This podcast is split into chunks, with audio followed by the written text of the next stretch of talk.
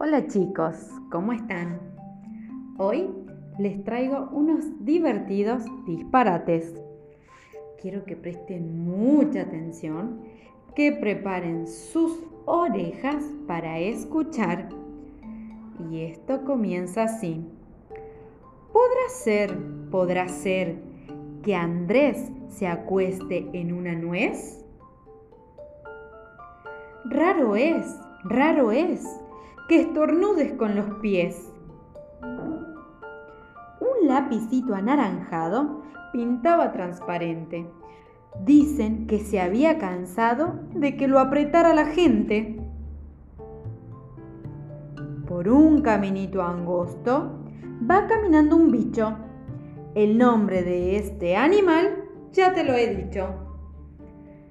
Espero que le hayan gustado estos disparates. Ahora necesito que ustedes preparen un disparate para nuestro próximo encuentro.